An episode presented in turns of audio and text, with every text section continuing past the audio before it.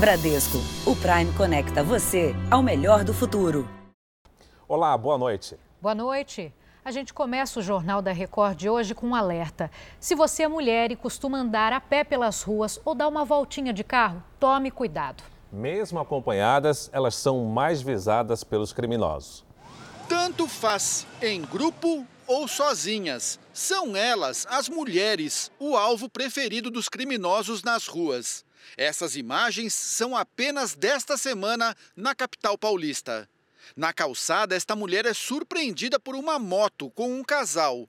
Ela atira a bolsa no capô de um carro. A garupa desce para pegar. A vítima ainda é obrigada a levantar a blusa para provar que não está escondendo nada. Aqui, um carro para para roubar na frente de uma academia. Assim que o criminoso desce, as mulheres correm para dentro do estabelecimento. Mas o ladrão não desiste. Pouco depois, aborda três amigas nesta rua.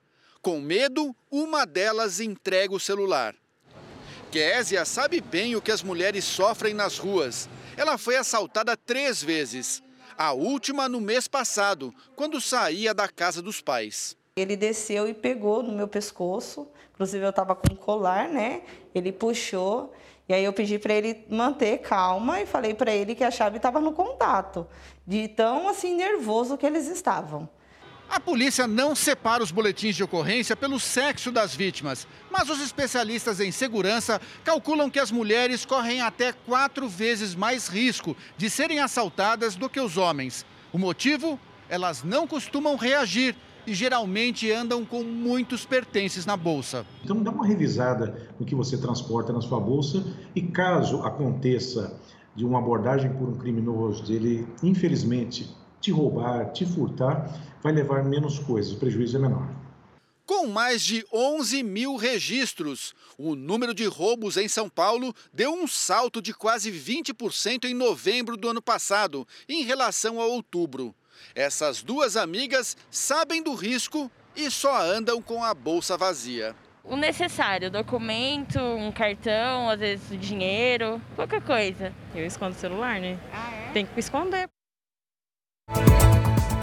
Veja agora outros destaques do dia. Vacina de Oxford começa a ser usada no Brasil. Estados Unidos registram falta de vacinas para a população. Governo do Amazonas impõe fortes restrições à circulação de pessoas.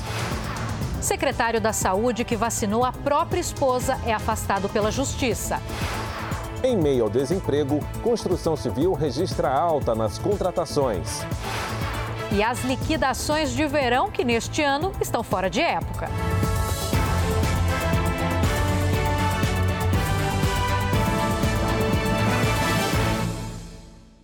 Oferecimento Bradesco, o Prime conecta você ao melhor do futuro.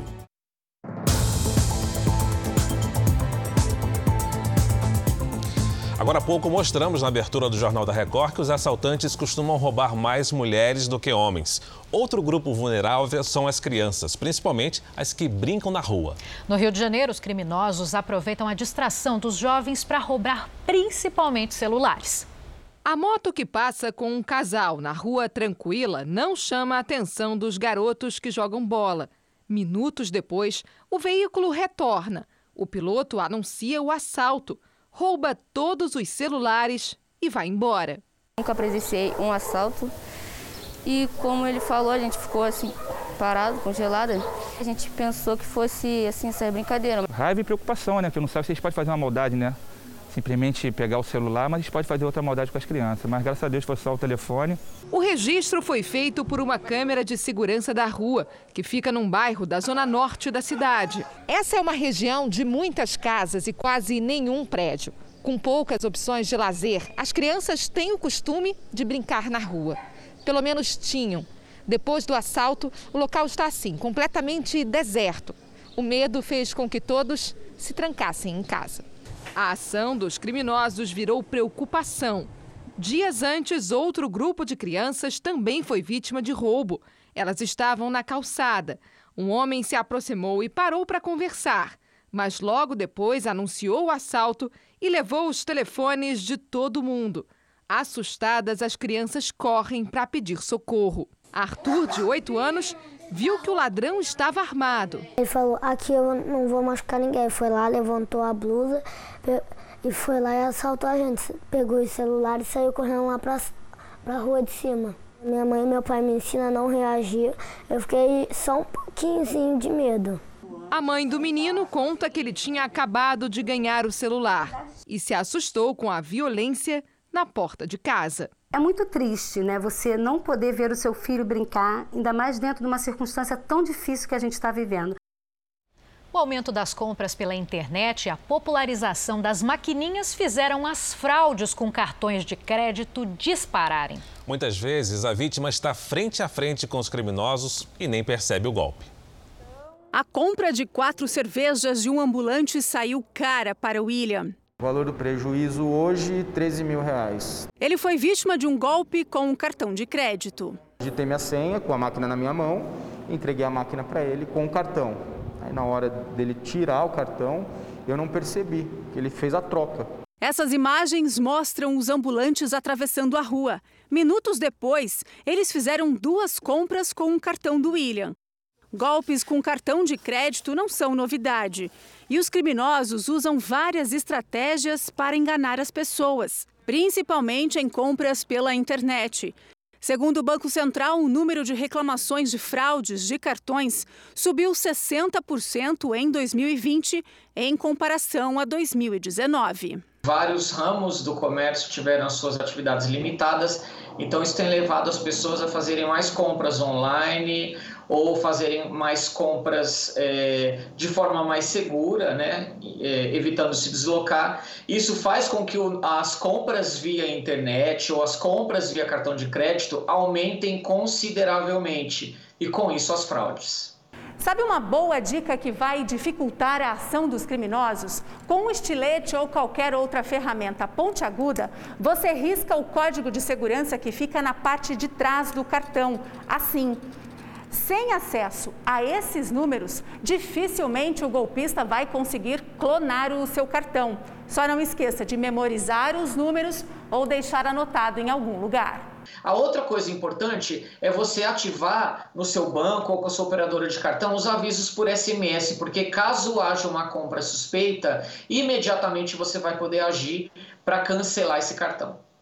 William fez boletim de ocorrência e agora tenta resolver a situação com o banco. Eu tive um sentimento de angústia. Não colocaram nenhuma arma, mas a sensação é como se tivesse passado por um assalto Vamos falar agora de um mau exemplo que se espalha pelo Brasil. As carteiradas na hora de vacinar pessoas contra a Covid-19 e que não estão no grupo prioritário.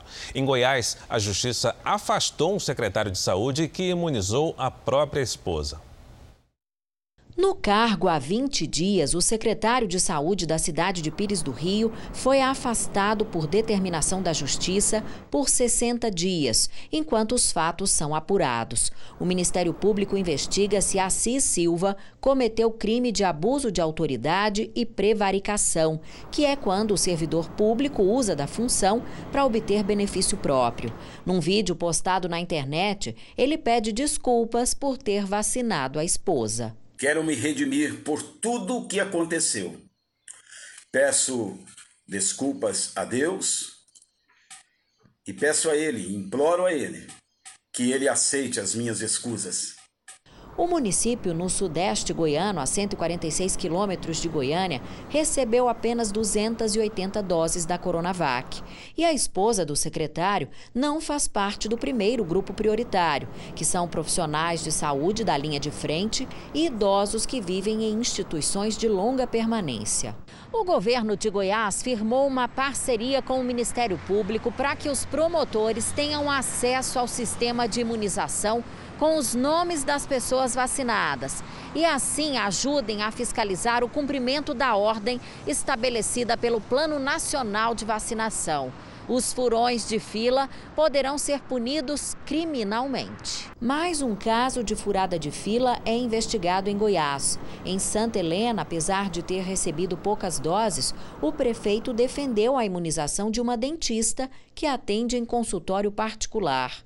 Outros 66 profissionais da rede privada também teriam sido vacinados. E os funcionários do hospital público da região, o Urso, ainda não foram vacinados.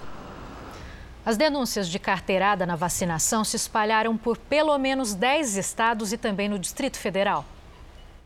Em Candiba, na Bahia, a prefeitura recebeu apenas 100 doses da vacina e o prefeito Reginaldo Prado foi um dos vacinados. Ele disse que a população não compareceu e quis incentivar a vacinação. Em Pombal, no interior da Paraíba, o prefeito Abimael de Souza Lacerda foi o primeiro a tomar a vacina da Covid-19. Ele é médico obstetra e tem 66 anos, mas não está na linha de frente no combate à pandemia. Em Jupi, Pernambuco, foi o fotógrafo da prefeitura que passou todo mundo e foi imunizado. Em Montes Claros, em Minas Gerais, a mesma situação. A carteirada também veio do prefeito Humberto Souto, de 86 anos, mas que não faz parte do público-alvo definido pela administração municipal. Ele também justificou que se vacinou para encorajar a população. O engenheiro de computação Bruno Samuel da Silva, que é chefe do setor de informática da Secretaria Municipal de Trabalho de Natal, foi um dos vacinados na capital. No Rio de Janeiro, a Polícia Civil abriu inquérito policial para apurar denúncias de tentativa de compra de vacinas e de profissionais de saúde sendo coagidos com violência a vacinar pessoas fora dos grupos prioritários. As denúncias foram feitas ao Conselho Regional de Enfermagem do Estado. O servidor público que permite ou facilita a fraude pode responder por improbidade administrativa, além de ser afastado do cargo por até 90 dias. Você vai ver ainda nesta edição do Jornal da Record que houve registro até de furto de vacina.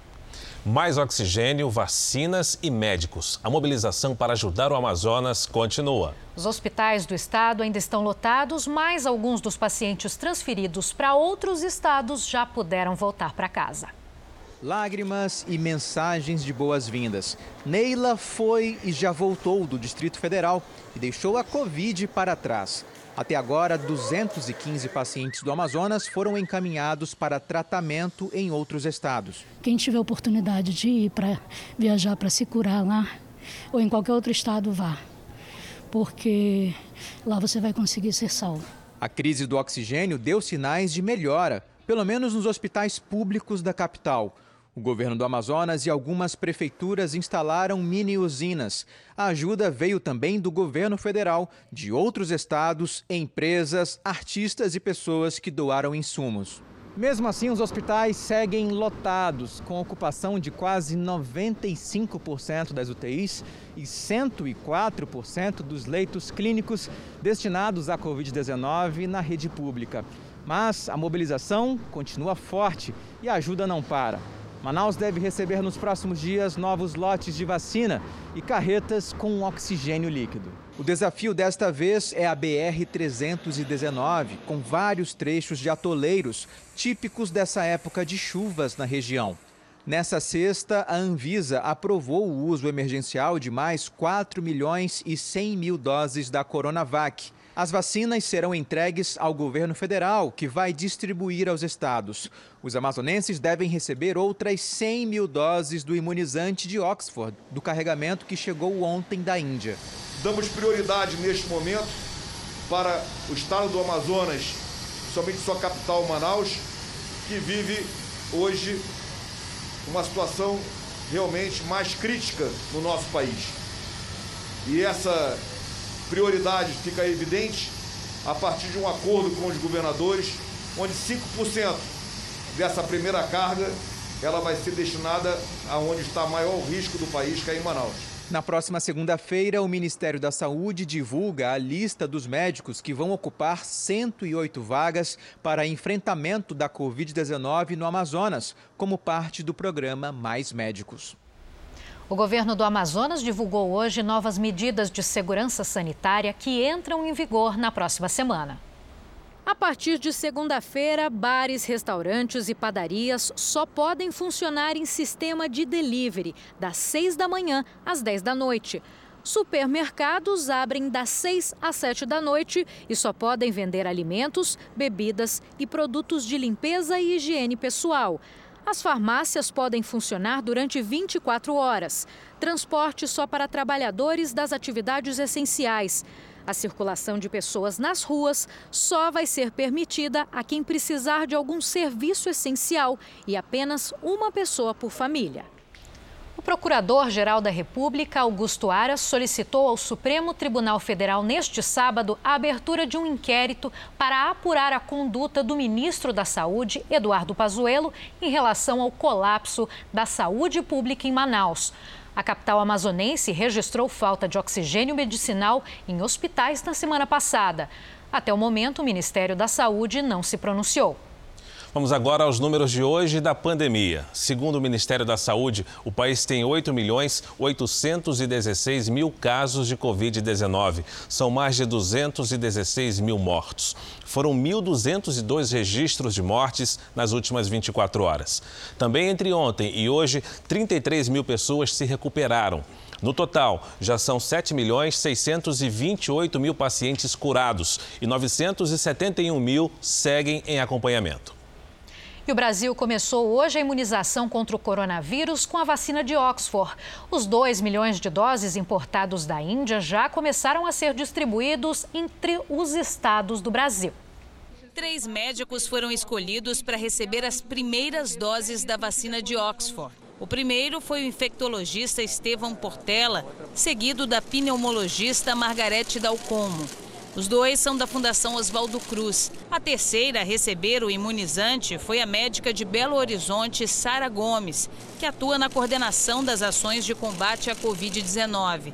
Bastante emocionada, ela falou sobre a importância da vacinação. Precisa continuar agindo, a gente precisa que todos sejam vacinados para que a gente consiga essa imunidade coletiva. Os lotes com 2 milhões de doses começaram a sair da Fiocruz no início da tarde. Nós estamos acompanhando nesse momento a saída de um dos três caminhões aqui da Fundação Oswaldo Cruz, levando aproximadamente 600 mil doses da vacina. Elas vão agora para um almoxarifado do Ministério da Saúde aqui próximo e depois seguem para serem distribuídas por todo o país. Isso acontece 24 horas após a chegada do imunizante ao Brasil. Antes de deixar a fundação, as doses passaram por uma análise rigorosa por quase 20 horas. Além dos testes de qualidade, o material recebeu etiquetas com instruções em português. A carga produzida no Instituto Serum, na Índia, chegou ao Rio na noite de ontem. O avião recebeu as boas-vindas no aeroporto com jatos de água. O embaixador da Índia e a comitiva presidencial recepcionaram o carregamento. Esses 2 milhões de doses são apenas o início. É o começo do processo. Estamos negociando receber mais doses agora para o começo de fevereiro e o IFA necessário para que a Fiocruz comece a produzir até 15 milhões de doses por mês. A previsão é que a entrega das doses que saíram hoje da Fiocruz termine amanhã. As caixas com a vacina seguirão de avião para todos os estados e Distrito Federal. São Paulo vai receber o maior lote. A capital do Amazonas, Manaus, conforme anunciado pelo Ministério da Saúde, teve prioridade e receberá ainda na noite desse sábado 132 mil doses. A Fiocruz não hesitará em cumprir a sua missão e estamos determinados nesse momento a fazer um grande esforço em prol das vacinas e da vacinação. E as doses da vacina que serão distribuídas para todo o país foram levadas para o terminal de cargas do aeroporto do Galeão, no Rio de Janeiro. Os primeiros embarques confirmados são para o Ceará e Amazonas. Nós vamos ao Rio de Janeiro agora conversar com a repórter Adriana Rezende e saber quais outros estados que recebem ainda hoje a vacina. Adriana, boa noite para você. Olá, boa noite, Fara, Giovana. Os voos para Roraima, Alagoas, Pernambuco, Paraná e Sergipe partem ainda hoje com 426 mil doses da vacina. Amanhã, domingo, voos comerciais decolam a partir das seis e meia da manhã do Galeão com destino ao Distrito Federal e outros 18 estados. Aqui no Rio de Janeiro, a previsão é que as entregas nos 92 municípios sejam feitas pelas rodovias. Os pesquisadores da Fiocruz aguardam agora o imunizante vindo da China para a produção nacional das doses. A expectativa é de que os primeiros lotes cheguem em fevereiro. Fara, Giovana. Obrigado pelas suas informações. Desde o anúncio da vacina, a pergunta que está na cabeça de muita gente é quando todo mundo vai conseguir se vacinar. A cobertura de vacinação hoje depende de uma produção maior de doses, que por sua vez depende da importação de insumos de outros países. Por enquanto, o Brasil só tem vacina para atender alguns milhões de pessoas. Tanto a Fiocruz, que produzirá a vacina de Oxford, quanto o Instituto Butantan, que está invasando a Coronavac, dependem do IFA importado da China. O ingrediente farmacêutico ativo é o componente da vacina que permite que o corpo desenvolva a memória imunológica e combata o vírus. Juntos, o Butantan e a Fiocruz poderiam produzir até 1 milhão e 700 mil doses de vacina por dia. Mas quanto mais demorar a importação do IFA, mais vai atrasar a campanha de vacinação no Brasil. Os Estados Unidos, eles podem brigar com a China porque eles são autossuficientes, eles têm empresas fabricantes, né? Então agora nós estamos vendo aí as duas vacinas que mais estão sendo comercializadas no mundo são as vacinas americanas, da Pfizer né, e a da Moderna. Então, são as maiores doses que estão sendo comercializadas no mundo. Agora, nós não temos fabricantes. Os acordos da Fiocruz e do Butantan com os fornecedores estrangeiros prevêem transferência de tecnologia, ou seja, vai chegar o momento em que o Brasil vai produzir toda a vacina, inclusive o IFA, aqui mesmo mas a nova fábrica do Butantan, por exemplo, só fica pronta em agosto. Infelizmente, nós estamos restritos nesse momento a esses dois uh, laboratórios fabricantes, essas duas vacinas, né? Como estamos dependendo disso, a campanha com certeza vai ter um atraso. O Brasil tem uma estrutura invejável para fazer vacinação em massa, com 38 mil salas mas corre o risco de não atingir a chamada imunidade coletiva ainda este ano. Essa imunidade, que permitiria reabrir a economia, pode ser obtida quando de 60% a 80% dos brasileiros forem vacinados. Mesmo que a gente vacinasse todos esses 80 milhões de pessoas previstos pelo Ministério da Saúde, né, nós ficamos aí com em torno de, se tivéssemos 100% de vacinação desses grupos, a gente vai ter em torno de 40% da população vacinada. O risco são as mutações do vírus. Especialistas acreditavam que Manaus já tivesse atingido a imunidade coletiva, o que está sendo desmentido pela segunda onda. Eventualmente, alguma mutação pode ameaçar a eficácia de uma ou mais vacinas. A preocupação é que se a gente deixar ele, ele ficar circulando de forma muito acelerada e deixando, possibilitando com que ele faça mutações, a gente pode perder um esforço que foi muito grande. Olha, quem anda nas ruas, quem conversa por aí já deve ter percebido que muitas pessoas têm dúvidas sobre as vacinas. Então a gente responde agora algumas das mais frequentes. Quando a pandemia se alastrou e as pessoas tiveram que se adaptar a um estilo de vida diferente, só se falava em vacina. Agora, as vacinas estão aí. E com elas multiplicaram-se as perguntas, e são muitas que estão na boca do povo. Tem várias vacinas que levaram décadas para chegar ao aprimoramento. E hoje, em menos de um ano, já saiu essa vacina. O povo tem dúvida em relação a isso. A infectologista da Unicamp, Raquel Stuck, é quem vai responder a algumas dessas perguntas sobre as vacinas contra o coronavírus. Apesar do novo coronavírus ser novo, ele é muito semelhante a dois outros coronavírus que já existem desde o começo deste século. E neste período de um ano, nós tivemos muito investimento financeiro e um número muito grande também de cientistas que trabalharam de dia e noite para o desenvolvimento de todas as vacinas. Vamos responder as perguntas dos nossos telespectadores.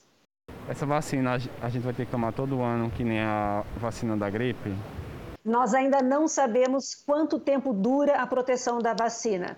Pode ser que sim, que seja como a da gripe, pode ser que seja como a, vacina do tétano, por exemplo, que é bem mais espaçada. Eu gostaria de saber qual é a reação da vacina, né? A gente tomando ela, o que reação que ela dá na gente, né? Essa vacina, ela pode dar, as reações relatadas mais frequentes são de dor no local da aplicação. Então fica dolorido, às vezes vermelho e quente, que colocando uma compressa com gelo isso resolve. Não existe nenhum relato das vacinas que vão ser eh, feitas, né, aplicadas aqui no Brasil, de reações graves que possam ser pela vacina. Oi, doutora. Quem pegou Covid precisa tomar vacina? Quem pegou Covid precisa tomar a vacina sim. Então, se você estiver lá no momento, né, for chamado, estiver no momento de tomar a vacina, mesmo tendo tido Covid, precisa tomar. A doença dá uma proteção muito ruim contra uh, nova infecção. A vacina dá uma proteção bem melhor. Segundo a infectologista, as duas vacinas que estarão disponíveis no Brasil são confiáveis e eficazes. Se a gente reduzir em 80% as pessoas que precisam ser internadas, a gente vai fazer com que a Covid seja uma gripezinha.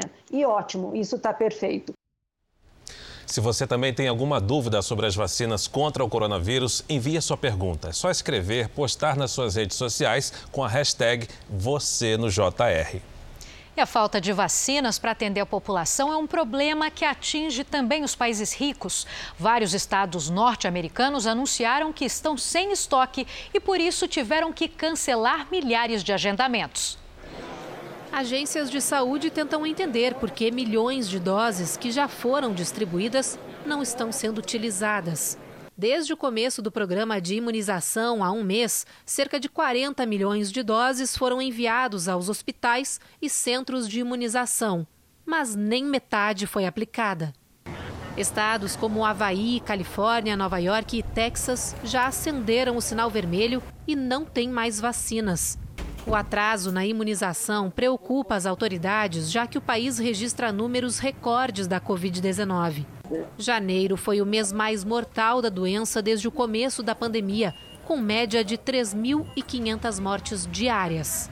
O governo federal estuda invocar a lei de produção de defesa, usada em períodos de guerra, para aumentar a oferta de vacinas. Atualmente, os Estados Unidos distribuem doses das vacinas da Pfizer em parceria com a BioNTech e da Moderna. Ambas exigem duas doses para cada paciente.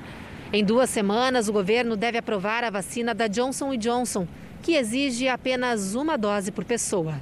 O Centro de Controle de Doenças garantiu que a vacina da Moderna é segura Apenas 10 em 4 milhões de voluntários testados tiveram reações alérgicas graves. Anthony Fauci, infectologista e conselheiro da Casa Branca, disse que os Estados Unidos devem vacinar mais de 85% dos adultos até o final de agosto. Veja a seguir: duas doses da vacina contra o coronavírus são furtadas na Grande São Paulo. Cresce o número de pessoas que foram morar na rua ou em abrigos durante a pandemia.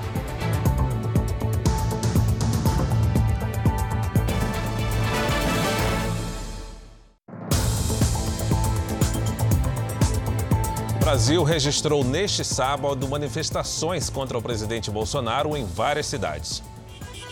Em Brasília, a carreata passou pela esplanada dos ministérios e pelo Congresso Nacional. A polícia impediu que os veículos se aproximassem do Palácio do Planalto e da Praça dos Três Poderes. Alguns manifestantes pediam o impeachment do presidente. Em Campinas, interior de São Paulo, a fila de carros provocou lentidão no trânsito. Muitos pediam a volta do auxílio emergencial. No Rio de Janeiro, a carreata passou pelo centro e bairros da Zona Sul. Foram registrados protestos também em outras cidades do país, como Belém, Aracaju e São José do Rio Preto, no interior de São Paulo. Por ordem do ministro Gilmar Mendes, do Superior Tribunal Federal, aliás, do Supremo Tribunal Federal, o Tribunal de Justiça do Rio de Janeiro não irá mais decidir na segunda-feira em que instância o senador Flávio Bolsonaro deve ser julgado. A análise seria feita em relação ao caso das operações financeiras suspeitas na Assembleia Legislativa do Rio. A defesa do senador diz que nunca foi intimada a acompanhar os debates e sempre teve o pedido de uso da palavra no julgamento negado. Por isso, decidiu recorrer ao Supremo.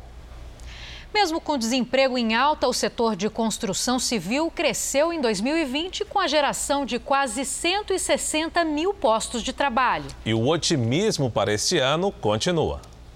Vanderlei ficou sem emprego durante a pandemia, mas foi por pouco tempo. Menos de um mês depois, já tinha sido recontratado. Tem muita vaga aí para nós aí trabalhar aí. Inclusive está até contratando mais aí. Ele foi contratado em Goiânia. São mais de 150 metros de altura e 104 mil metros quadrados de área construída. E para levantar o arranha-céu, muita gente ainda vai ser contratada. Nesse último trimestre, no final do ano, a gente contratou mais 50 e a previsão que a gente tem até o término desse ano é mais 100 admissões. Segundo dados do IBGE, a construção civil foi o segmento da economia que mais gerou emprego no Brasil, alta de 10,7%. Dados do CAGED apontam que no acumulado de 2020 foram criados na construção civil cerca de 158 mil postos de trabalho formais quase 35% de aumento na comparação com o mesmo período de 2019. Para este ano, a expectativa é de gerar pelo menos 200 mil novas vagas. Além da compra do imóvel estar tá facilitada, é, ele voltou a ser uma grande alternativa de investimento, né, porque além de seguro, ele passou a ser rentável. Qualquer aluguel, aluguel rende aí de 6 a 12% ao ano. A demanda aquecida já tem gerado falta de mão de obra. Os insumos a gente já está conseguindo ter estoque, mas a mão de obra a gente está com dificuldade de trazer equipes, trazer gente no volume que a gente precisa. O construtor explica que é um bom momento para quem está fora e quer entrar no mercado de trabalho. Para quem está começando nesse setor, como mão de obra, que nunca trabalhou em obra ou, ou tem pouca experiência, é uma época excelente para estar tá começando. Veja agora os destaques do próximo Domingo Espetacular. Como a máfia mais poderosa da Itália se uniu a facções criminosas do Brasil para traficar cocaína para a Europa. E um mega julgamento que pode colocar atrás das grades pelo menos 400 mafiosos. MC Livinho disse que foi vítima de um crime. Ele teria sido perseguido e ficado nas mãos de assaltantes. Graças a Deus e vou continuar bem. Sequestro ou jogada de marketing? Já ouviu falar em quarto da raiva? Eu fui conhecer um e literalmente, gente, botei para quebrar. Será que destruir coisas assim realmente alivia o estresse? Como estão hoje a mulher e o homem mais altos do Brasil? O que eles fazem para se encaixar no mundo que não foi feito para eles? E os problemas causados pela altura excessiva.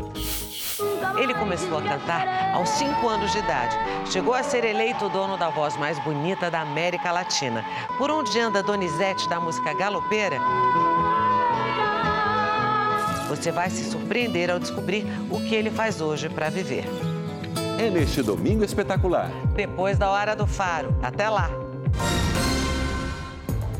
Veja a seguir: cresce o número de empresas que aplicam golpes prometendo lucro alto com moedas digitais. E a China quer popularizar o caviar com a produção em larga escala.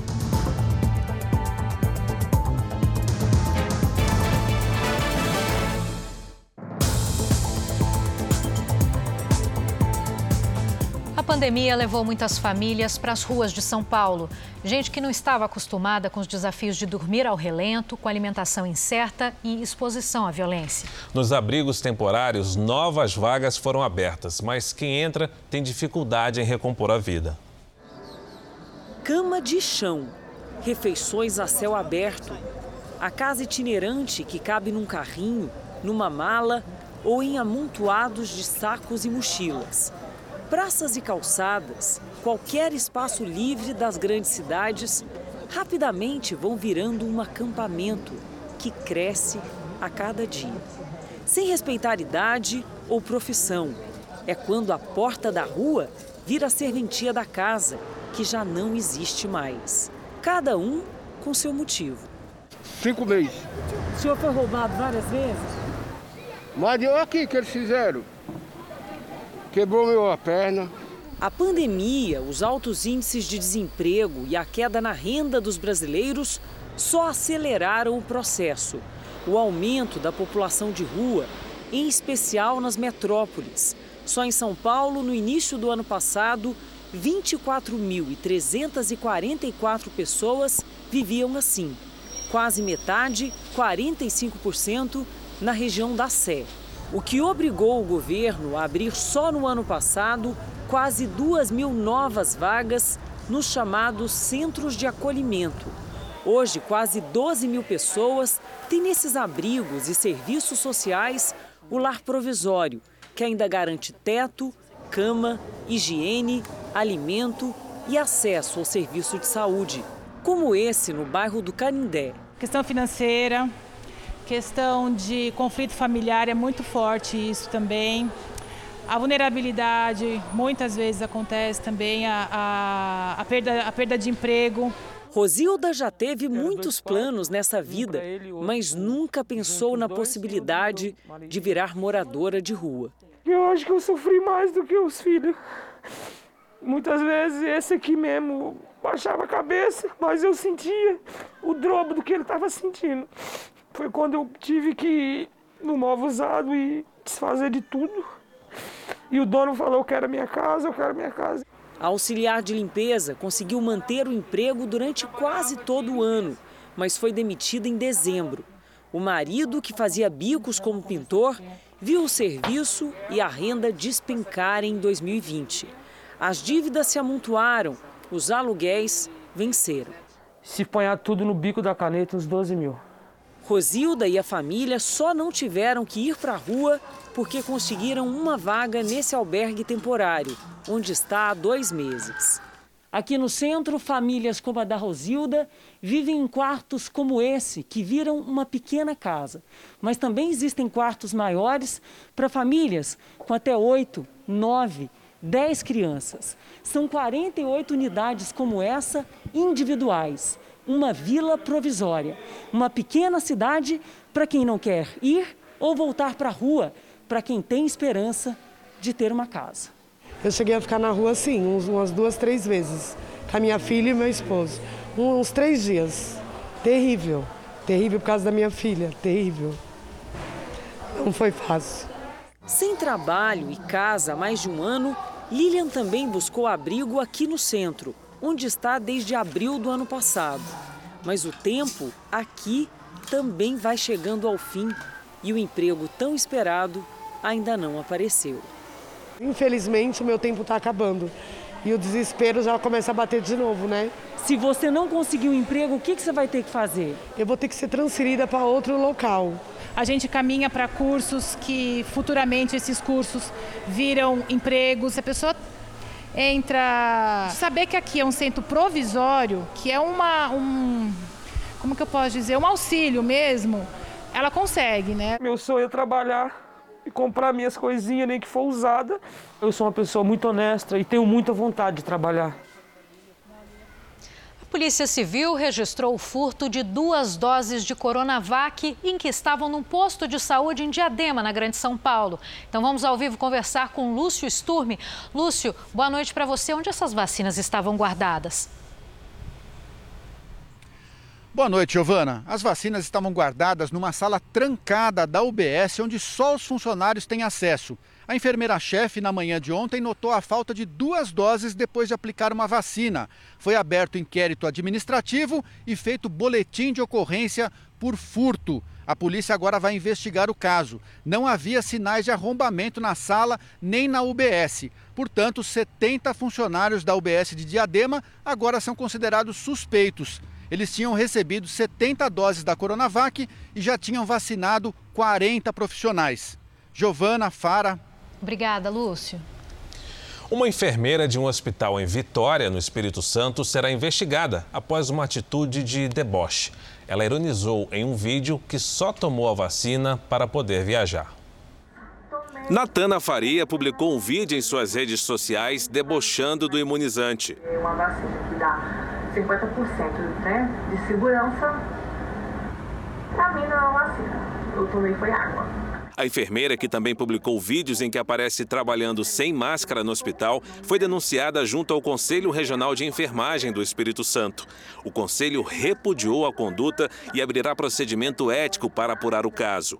Em nota, o Hospital da Santa Casa de Misericórdia de Vitória afirmou que não compactua com esse tipo de pensamento. Abriu investigação sobre a conduta da funcionária e irá tomar medidas para garantir a segurança dos pacientes. A enfermeira ainda não se pronunciou. Em São Paulo, a cada seis minutos, uma pessoa morre vítima da Covid-19. E para tentar conter o avanço da doença, o governo mudou as regras de funcionamento do comércio a partir de segunda-feira. E o efeito foi provocar ainda mais aglomerações nos dias que antecedem as novas restrições. Sexta-feira à noite, ruas e bares cheios de gente. Por aqui, o uso da máscara e o distanciamento social parecem não ser uma norma. É difícil acreditar que estes flagrantes foram feitos durante o aumento de casos de coronavírus, no momento em que a cada seis minutos alguém vítima da Covid-19 morre no estado de São Paulo. Para conter as aglomerações, o governo decidiu aplicar medidas emergenciais. A partir da próxima segunda-feira, as regiões de Barretos, Bauru, Franca, Marília, Presidente Prudente, Sorocaba e Taubaté voltarão para a fase vermelha, a mais rígida do plano de contenção. Só poderão funcionar serviços essenciais. Já a Grande São Paulo ficará na etapa laranja, mas com restrições da vermelha das 8 horas da noite até as 6 horas da manhã em dias úteis e em período integral aos finais de semana e feriados. As medidas restritivas elas são necessárias, mas infelizmente ainda insuficientes, porque a gente está numa situação no estado de São Paulo de um aumento vertiginoso de casos de Covid-19 em todas as regiões, com mais de 10 municípios que já não têm leitos para internar os seus doentes. As medidas irão valer até o dia 7 de fevereiro. Até lá, nenhuma região poderá avançar para as fases amarela e verde, as mais flexíveis do Plano São Paulo. De acordo com a Secretaria de Estado da Saúde, sem as novas restrições e com o atual ritmo de internações em UTI, em menos de um mês, o sistema de atendimento hospitalar para pacientes graves com Covid-19 poderia se esgotar. Esta semana, a média estadual passou de 287,9 para 348,6 novos casos a cada 100 mil habitantes. E a taxa de internações também subiu para 54,1. O infectologista faz um apelo, principalmente aos mais jovens. Está na hora da gente parar, porque se a gente não diminuir o ritmo das interações, se a gente não aumentar o distanciamento, infelizmente, nosso sistema de saúde vai entrar em colapso. E, infelizmente, a gente não vai conseguir assistir os nossos doentes, como a gente já viu em outros lugares do mundo, inclusive no Brasil. Em 2020, o mercado mundial das moedas digitais teve uma valorização de quase 400%. Índice que fez também crescer o número de falsas empresas que prometem lucro fácil, mas acabam lesando os investidores. Eu acreditei que era aquela oportunidade que eu não poderia deixar escapar. Vai te dando empolgação, vai te envolvendo mais e, e é aí que você não consegue mais parar. Era para ser o investimento dos sonhos. Ela começou a pagar tudo certinho, você pediu o saque, o saque era semanalmente. Você começa a sacar uma quantia grande, porque eles prometem lucros de, de 1,5%, 2% ao dia. Aí eu comecei com 100 dólares. Eu fui para 300 dólares. De 300 dólares fui para 500 e consegui mil dólares. Quando perceberam, já tinham caído num golpe. E, infelizmente, quando você pensa que você vai ter o um lucro, a empresa para, para de pagar todo mundo. O grupo investiu em uma empresa nacional de bitcoins, as moedas digitais. Os rendimentos pareciam tão bons que eles pegaram empréstimos e ainda convidaram amigos e familiares para participar. Minha mãe que vendeu o carro para poder colocar nesse negócio é, realmente é frustrante demais. A empresa durou pouco tempo, cerca de quatro meses, e só nesse período, pelos cálculos das vítimas, arrecadou cerca de 30 milhões de reais, com uma estratégia agressiva de marketing que prometia muitos lucros, mas que acabou entregando prejuízo. Seu prejuízo foi de quanto? Mais ou menos 19 mil, 20 mil. Nas redes sociais, bolos de dinheiro no volante de um carro importado, anúncios de resultados de mais de 1% de lucro por dia e de até 300% no fim do contrato. O problema é que o dono da empresa desapareceu sem cumprir nenhum acordo. Henrique chegou a encontrá-lo numa rede social e conseguiu conversar com ele. A hora que eu digitei um texto para ele falando que tinham pessoas da minha família, que meu dinheiro estava preso lá e que eu precisava que ele resolvesse, que eu não conseguia assumir isso, é, ele me bloqueou. Especialista em cibersegurança, Marcelo Lau lembra que casos como esse se multiplicam. É o antigo golpe da pirâmide financeira atualizado com bitcoins. E o problema não é a moeda digital, mas onde ela foi aplicada. Muitas vezes é uma empresa de fachada e não é especializada de fato em investimentos. E quando as pessoas se dão conta, infelizmente a empresa já não existe mais e os donos já fugiram com seu dinheiro. Além de pesquisar a empresa em que você vai aplicar o seu dinheiro, é importante sempre desconfiar das promessas de lucros rápidos e extraordinários. Resultados financeiros como, por exemplo, a lucratividade de 1 ou 2% ao mês, é, ganhos irreais. Saiba que se alguém ganha, outros estão perdendo. Em Salvador, 12 ônibus foram completamente destruídos em um incêndio que atingiu uma garagem. Uma fumaça densa e escura se espalhou pelo céu e foi vista em vários bairros. O incêndio começou em um ônibus estacionado na garagem de uma empresa de transporte intermunicipal ao lado da rodoviária de Salvador. Rapidamente, as chamas se espalharam e atingiram pelo menos 12 coletivos. Algumas explosões causaram um corre-corre entre os moradores de uma comunidade vizinha. Esta mulher entrou em desespero. Meu filho tá aí dentro, gente, pelo amor de Deus! Ela só ficou mais calma quando soube que não havia feridos. Quando eu cheguei, fui embargada ali, ninguém deixou entrar. Equipes do Corpo de Bombeiros impediram que o fogo chegasse até este caminhão-tanque de combustível e controlaram as chamas. Há três anos, 22 ônibus da mesma empresa de transporte foram queimados em um incêndio criminoso no interior da Bahia. Ainda não se sabe o que teria causado as chamas na garagem aqui em Salvador. O fogo não destruiu as casas vizinhas, mas alguns moradores foram orientados a deixar os imóveis por causa da fumaça. Minha janela de vidro está tudo rachada devido à quintura, que foi muita quintura. Então, eu não tenho capacidade nem possibilidade de ir para lugar nenhum, não tenho condições de pagar um hotel. Uma criança morreu atropelada e nove pessoas ficaram feridas durante uma perseguição policial em Carapicuíba, na Grande São Paulo. A perseguição começou em Osasco depois que a polícia pediu a dois homens que estavam dentro de um carro que parassem. Os suspeitos desrespeitaram a ordem e fugiram até a cidade vizinha, onde atropelaram 10 pessoas em frente a um shopping. Cinco estão internadas em estado grave. Os criminosos largaram o veículo e fugiram a pé. Um deles foi preso. A presença das caravelas portuguesas, espécies parecidas com as águas-vivas, mas ainda mais perigosas, tem assustado banhistas no litoral paulista. Centenas delas foram encontradas nas praias. Foi um ferimento no braço. O surfista reclama de dor e é amparado pelo guarda-vidas que joga água do mar. O homem encostou acidentalmente em uma caravela portuguesa.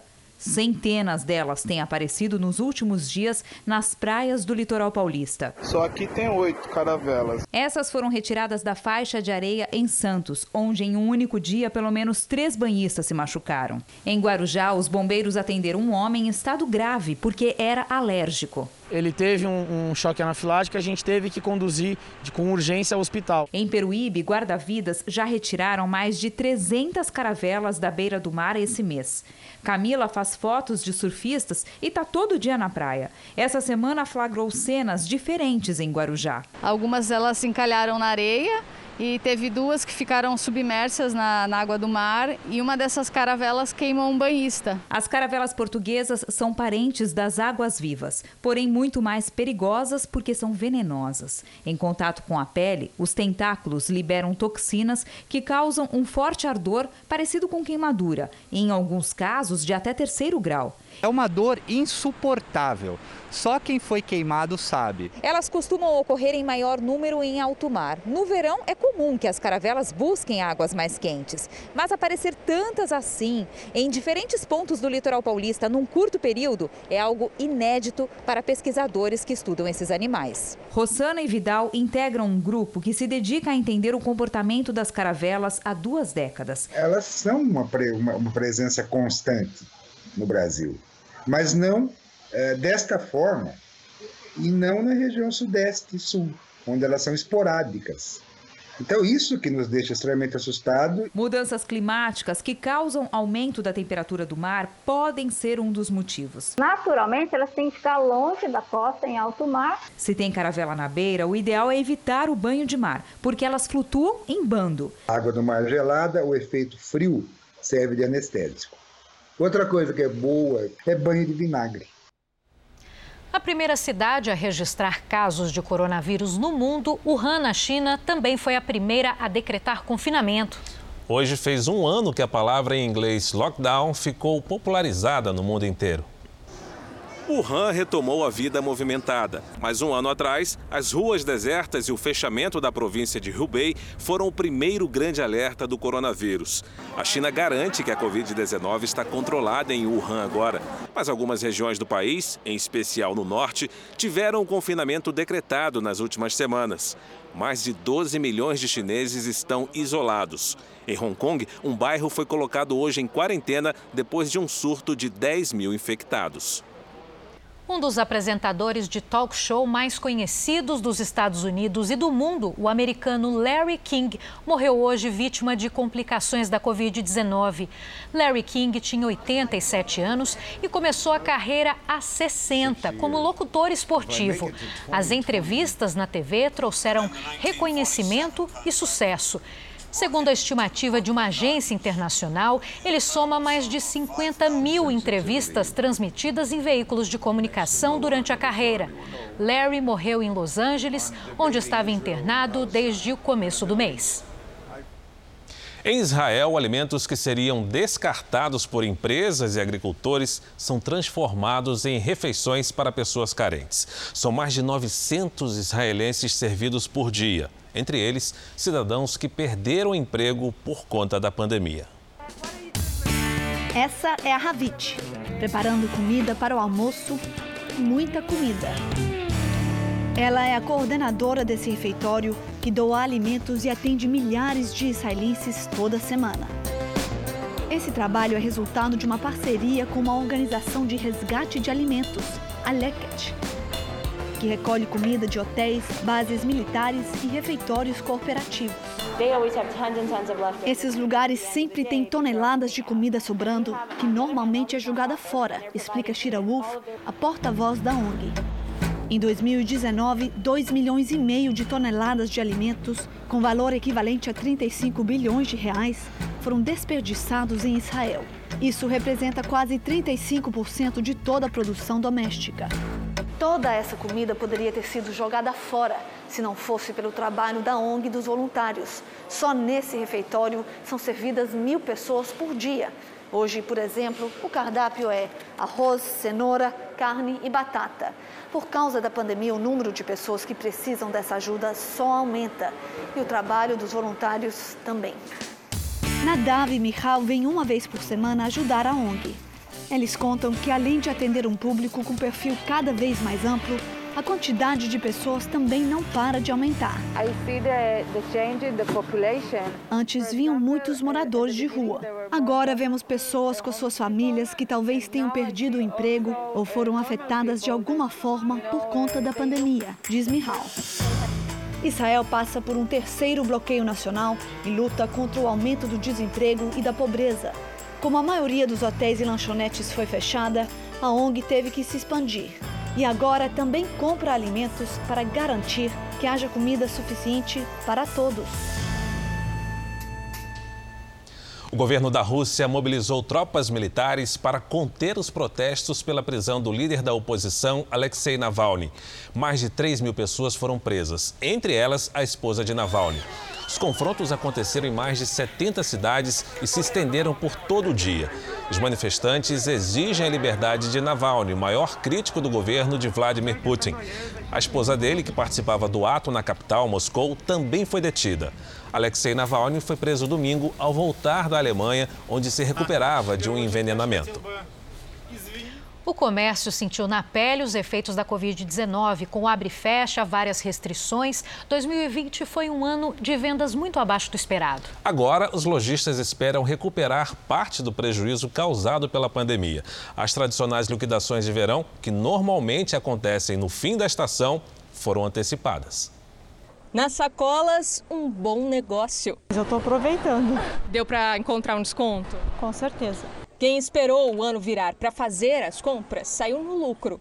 A expectativa é positiva, na verdade, para os lojistas para poder se desfazer daqueles estoques remanescentes aí de final de ano e para o consumidor porque está comprando agora de uma maneira completamente diferenciada, né, com preços extremamente vantajosos. 50, 60, até 70% de desconto. A tradicional liquidação de verão é ainda mais importante para os lojistas este ano. É porque as promoções viraram o principal atrativo para tentar recuperar as vendas perdidas em função da pandemia. Com a pandemia acumulou mais e daqui a pouco já temos nova coleção, então o momento é esse, né? De aproveitar os descontos e liberar o estoque. A Confederação de Lojistas de Porto Alegre estima que 2021 deve começar com o pé direito para clientes e comerciantes em todo o país. O verão ainda está com bastante tempo aí pela frente, quer dizer, aquelas mercadorias que as pessoas estão comprando agora, elas vão poder ser utilizadas agora. Não é uma compra que faz agora para só utilizar no ano que vem. A pandemia fez muita gente ter um tempinho livre a mais. Pois é, um atleta aproveitou a pausa na profissão para realizar um sonho: construir a própria casa. Ah, o verão! E os jogadores de futebol mais privilegiados, mesmo com pouco tempo de folga, aproveitaram com muito luxo. Só que é tempo de pandemia. Eu, por exemplo, sou do grupo de risco, tenho que ficar em casa. E com a família bem longe, em algum momento de folga até conserto uma coisa ou outra. Mas teve um jogador de futebol do interior de São Paulo que fez muito mais. Construiu uma casa. Nas férias do Bruno Leonardo, zagueiro do São Bento de Sorocaba, teve selfie todo sujo de tinta. Para erguer a sonhada casa própria, ele suou a camisa e encheu o pé de terra. Chegando a obra agora, você acha que eu quero... Ó, tanto de barro que tem dentro do tênis. Qual foi a parte mais difícil da obra? O que, que você acha que, que deu mais trabalho? Tava de férias e todo dia eu acordava às seis e meia da manhã e ia dormir logo cedo. Então eu não aproveitava minhas férias. E carregar os trilhos para o segundo da para o segundo andar, que era para fazer a laje do segundo andar. Que são trilhos bem pesados. Ah, tem que ter cuidado para não quebrar eles, senão tem que comprar outro. Aos 24 anos, Bruno quer fazer um excelente campeonato paulista com o São Bento. E já já ele vai morar dentro do maior gol que já fez.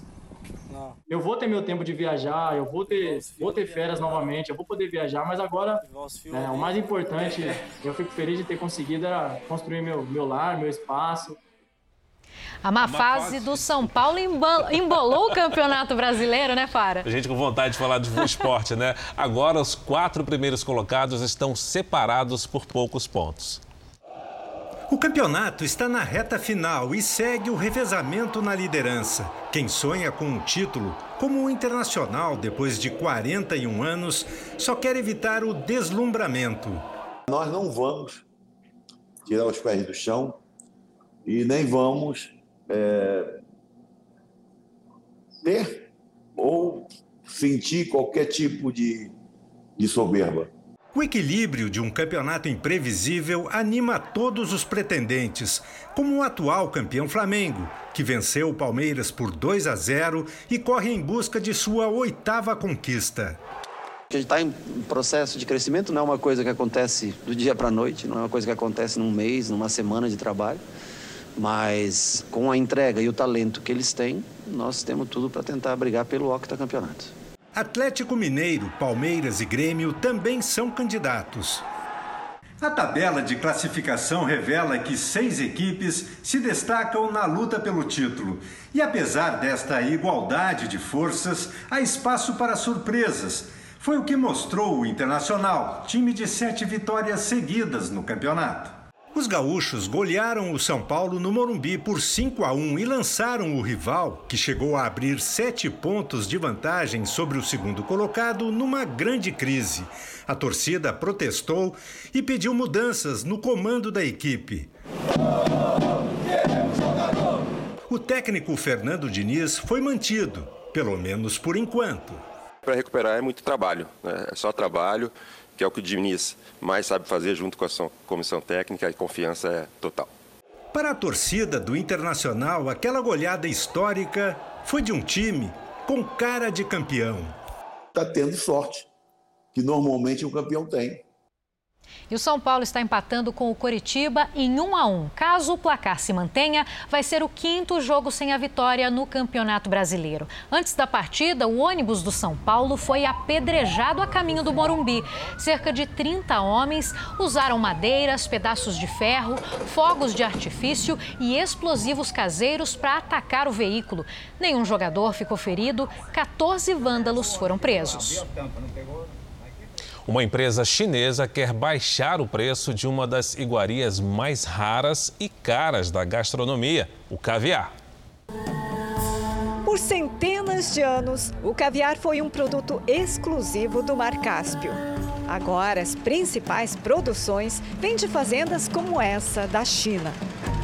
No meio do Lago das Mil Ilhas, em Zhejiang, no leste do país, encontramos um terço da produção mundial de estujões, esses peixes que são a fonte de um dos ingredientes mais desejados da culinária. No começo, muita gente se surpreende. Caviar da China, diz Han Li, vice-diretor da empresa. São 1.300 toneladas de estujões. Os peixes jovens são criados no lago Qiandao. Quando completam oito ou nove anos, passam para essa instalação interna. O processo de retirar as ovas, acrescentar o sal e embalar leva 15 minutos e está pronta uma das iguarias mais caras da gastronomia. A carne do peixe é usada na alimentação. Ameaçados de extinção, a pesca de estujões no Mar Cáspio foi proibida. E agora, cerca de 90% da produção mundial vem de cativeiro. Nas prateleiras, caviar produzido em vários países, como a Alemanha, França e, lógico, da China. Aqui em Tóquio não é difícil encontrar restaurantes que servem caviar. Tem até bar especializado como este, que oferece lanches a preços razoáveis. Esse aqui custa o equivalente a 154 reais seja com torradas ou simplesmente acompanhado de queijo. Aqui todos os pratos levam um ingrediente. A gerente explica que atualmente o caviar está mais próximo da mesa das pessoas, mais acessível a todos. E esse é o desejo dos produtores chineses que trabalham para popularizar a iguaria. A estratégia da empresa é fazer promoções reduziu o preço para conquistar cada vez mais admiradores. E não é que parece estar funcionando? Os fãs estão aumentando, comemora Han Li. Até aqui no Japão, o produto chinês também está mais em conta, pelo menos para os padrões do caviar. 100 gramas pode custar o equivalente a 612 reais. Mas lógico, as melhores ovas chegam a custar 13.766 reais. Quem sabe com a entrada de mais produtores no mercado, aí sim teremos esse requinte nas refeições mais populares. É barato para o padrão de quem pode comprar. Não é para qualquer um, né? Jamais. Jornal da Record termina aqui. A edição de hoje na íntegra e também a nossa versão em podcast estão no Play Plus e em todas as nossas plataformas digitais. Você fica agora com os melhores momentos da semana da novela Gênesis. Uma boa noite para você, ótimo domingo. Excelente noite e eu te vejo amanhã no Câmera Record.